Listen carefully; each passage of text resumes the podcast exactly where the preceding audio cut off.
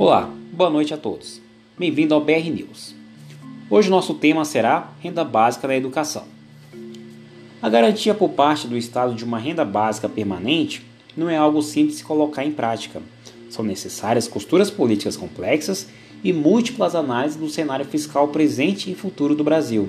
Felizmente, qualificadas mentes do debate público como Tatiana Roque, Mônica de Bore, Daniel Duque e Naécio Aquino Menezes Filhos, entre outros, estão se mobilizando para desenhar um novo arcabouço de proteção social no país, dando continuidade à histórica luta do ex-senador Eduardo Suplicy por uma renda básica universal. Idealmente falando, seria muito bom poder atender ampla parcela da população brasileira, marcada pela vulnerabilidade social e pela informalidade, mas se ao menos conquistássemos uma renda básica digna focada em famílias com crianças e jovens, já daríamos um importante passo. Os estudos do Nobel da Economia James Heckman demonstram que países que não investem na primeira infância apresentam maiores índices de criminalidade, de gravidez na adolescência, de evasão no ensino médio e níveis menores de produtividade no mercado de trabalho. Sabemos hoje que nos primeiros anos de vida, nosso cérebro se desenvolve intensamente e tem mais maleabilidade. Estímulos adequados nessa fase resultam no amadurecimento de habilidades como atenção, motivação, autocontrole e sociabilidade, fundamentais para o êxito na trajetória escolar e profissional futura. O investimento nas crianças pequenas, inclusive desde o pré-natal, é o que mais gera retornos futuros para a sociedade, o que mais tem potencial para quebrar ciclos de pobreza e a rigidez das hierarquias sociais tão marcantes no caso do Brasil. As dimensões etárias, raciais e de gênero da nossa desigualdade também justificam uma renda básica com foco nas crianças e jovens.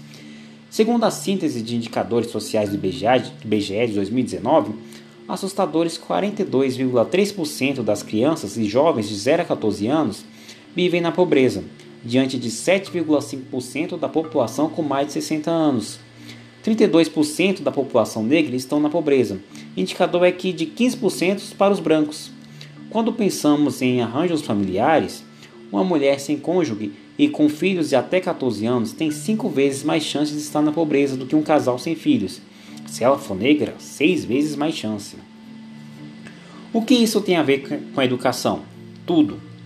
Uma renda básica para famílias com crianças e jovens condicionadas à frequência escolar, como é o Bolsa Família, além de os garantir dignidade, viabiliza condições para uma maior segurança alimentar o que impacta no desenvolvimento cognitivo.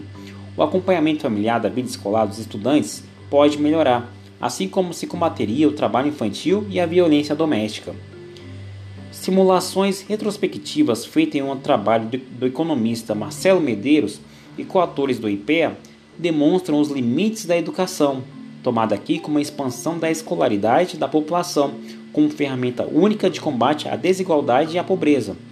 A pesquisa concluiu que a duplicação da proporção de trabalhadores com ensino médio no Brasil não resultaria uma diminuição substancial na desigualdade e que seria necessário a melhoria muito mais radical para que obtivéssemos mudanças mais expressivas.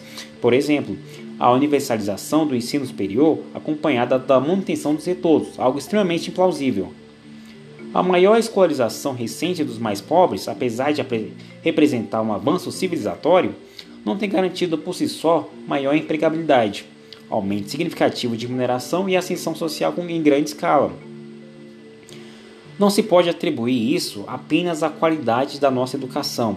Estamos diante de um problema estrutural que envolve desde a arquitetura de uma economia primarizada, com baixa formalização e assentada nos serviços, até, até a nossa incapacidade de promover políticas públicas que aloquem recursos para proteger crianças e jovens. O nível de financiamento educacional no Brasil não permite que a escola garanta aos alunos mais pobres aquilo que se espera que as famílias de classe média garantam para os seus filhos: bons materiais escolares, acesso à internet e a ferramentas digitais, aula de reforço quando necessário.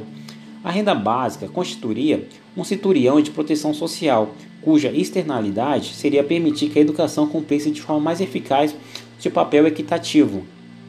Crianças e jovens que tenham sempre o que comer no café da manhã, o que vestir, que durmam melhor e não precisam precocemente trazer alguma renda para casa, terão um rendimento escolar melhor. A renda básica seria um vetor essencial de uma macro política para a primeira infância, com potencial de beneficiar a sociedade como um todo. Haja visto o protagonismo do consumo das famílias no crescimento econômico. Ela se impõe como pauta inadiável diante do drama social e educacional que a pandemia nos levará. Tenha uma boa noite.